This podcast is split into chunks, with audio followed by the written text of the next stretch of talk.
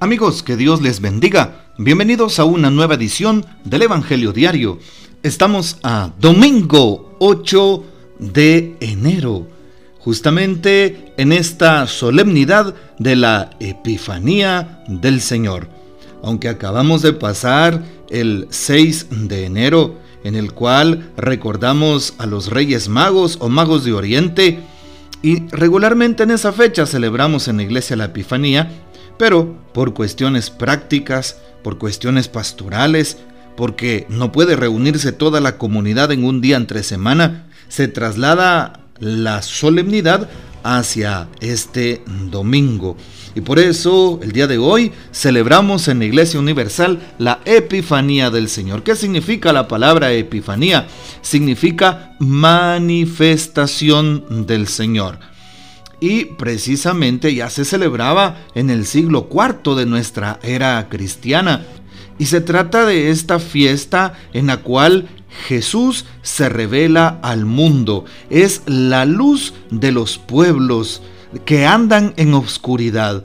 Se revela al mundo pagano. Se manifiesta, por eso es una epifanía, una manifestación, una fiesta de la luz. El niño Dios que nace, pues es la luz de todos los pueblos. Y recordamos la escena del día de hoy, que pronto escucharemos en el Evangelio, de aquellos tres reyes magos que visitan al niño Jesús, ofreciéndole regalos de oro, incienso y mirra. Jesús sigue siendo la luz del mundo. Jesús sigue siendo el Salvador de los hombres. Jesús nos sigue ofreciendo su redención. Y con voluntad abrimos el alma, el corazón y le decimos, Señor, aquí estoy, hágase en mí según tu voluntad.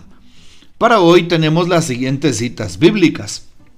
En la primera lectura, sí, en la primera lectura vamos a, a tomar prácticamente pues el texto de el profeta Isaías capítulo 60 versículos del 1 al 6 en donde se nos recuerda levántate y resplandece Jerusalén porque ha llegado tu luz y la gloria del Señor alborea sobre ti Jesús como la luz del mundo. El Salmo responsorial número 71 con la antífona, Que te adoren Señor todos los pueblos. La segunda lectura tomada de la carta del apóstol San Pablo a los Efesios capítulo 3, versículos del 2 al 3 y del 5 al 6. Cómo Dios distribuye su gracia en favor de todos los pueblos y se revela a todos los hombres. Se les ha manifestado por el Espíritu Santo. Es lo que en breves eh, palabras nos dice esta segunda lectura de la carta de San Pablo a los Efesios 3. Y finalmente, el texto tomado para hoy es el Evangelio de San Mateo en el capítulo 2 y versículos del 1 al 12. Jesús nació en Belén de Judá en tiempos del rey Herodes. Unos magos de Oriente llegaron entonces a Jerusalén y preguntaron, ¿Dónde está el rey de los judíos que acaba de nacer? Porque vimos surgir su estrella y hemos venido a adorarlo. Al enterarse de esto, el rey Herodes se sobresaltó y toda Jerusalén con él. Convocó entonces a los sumos sacerdotes y a los escribas del pueblo y les preguntó ¿dónde tenía que nacer el Mesías? Ellos le contestaron, en Belén de Judá, porque así lo ha escrito el profeta. Y tú, Belén, tierra de Judá, no eres en manera alguna la menor entre las ciudades ilustres de Judá, pues de ti saldrá un jefe, que será el pastor de mi pueblo Israel. Entonces Herodes llamó en secreto a los magos para que le precisaran el tiempo en que se les había aparecido la estrella, y los mandó a Belén diciéndoles, Vayan a averiguar cuidadosamente qué hay de ese niño, y cuando lo encuentren, avísenme para que yo también vaya a adorarlo. Después de oír al rey, los magos se pusieron en camino, y de pronto la estrella que habían visto surgir comenzó a guiarlos, hasta que se detuvo encima de donde estaba el niño. Al ver de nuevo la estrella, se llenaron de inmensa alegría. Entraron en la casa y vieron al niño con María, su madre, y postrándose lo adoraron. Después, abriendo sus cofres, le ofrecieron regalos, oro, incienso y mirra. advertidos durante el sueño de que no volvieran a Herodes, regresaron a su tierra por otro camino. Palabra del Señor, gloria a ti, Señor Jesús nos damos cuenta cómo aquel pueblo que andaba en tinieblas encuentra la luz.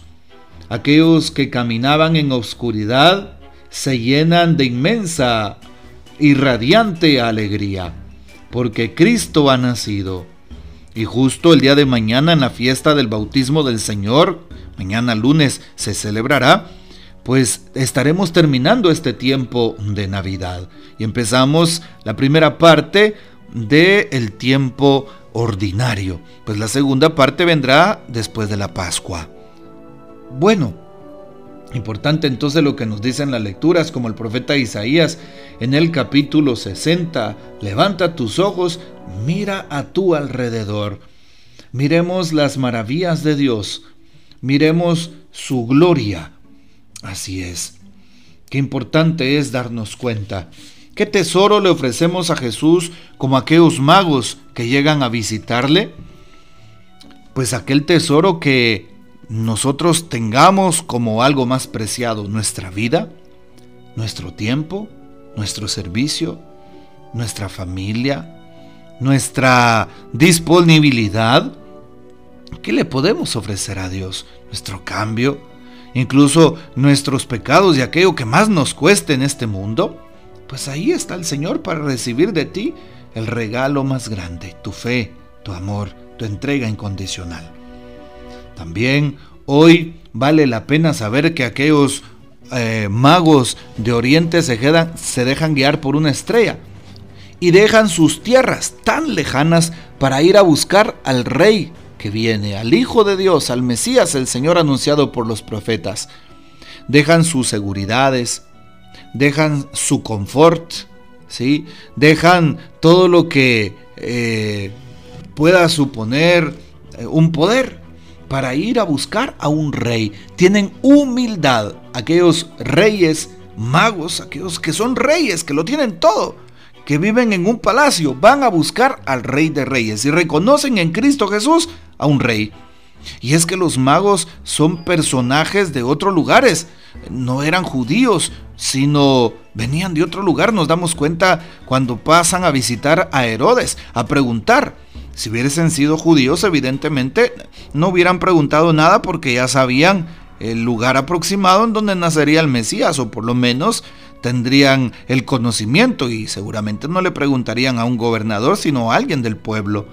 Pero vienen de otro lugar se desacomodan, se desajustan y reconoce para salir de su pueblo, para dejar su reinado, su poder y poner ese poder como un signo de, de romper su orgullo, como un signo de disposición, ponen eso delante de Jesús. Doblan rodillas y le ofrecen regalos al rey. Reconocen que en Jesús está el reino. Así es. Hoy se nos invita a tener la misma actitud. No te quedes con las comodidades de esta vida, porque esta vida se va a pasar muy rápido. ¿Qué te ofrece esta vida? Pues te ofrece cosas muy vanas, cosas que no te van, sino que posiblemente a dar pues problemas. Muchas personas, muchos jóvenes, mucha gente piensa que con los bienes materiales serán felices y nos damos cuenta al final que no es así. Por eso es importante compartirlos con los demás. Hoy también vale la pena saber cómo Herodes eh, pues tiene una actitud perversa, una actitud de egoísmo, de envidia y de odio que genera la noticia que le dan los magos de que nacerá un nuevo rey. Su corazón se llena de odio porque solamente él quiere gobernar, porque no quiere que nadie le quite el poder, busca sus propios y mezquinos intereses y por eso manda a matar a todos los niños menores de dos años, la muerte de los santos inocentes.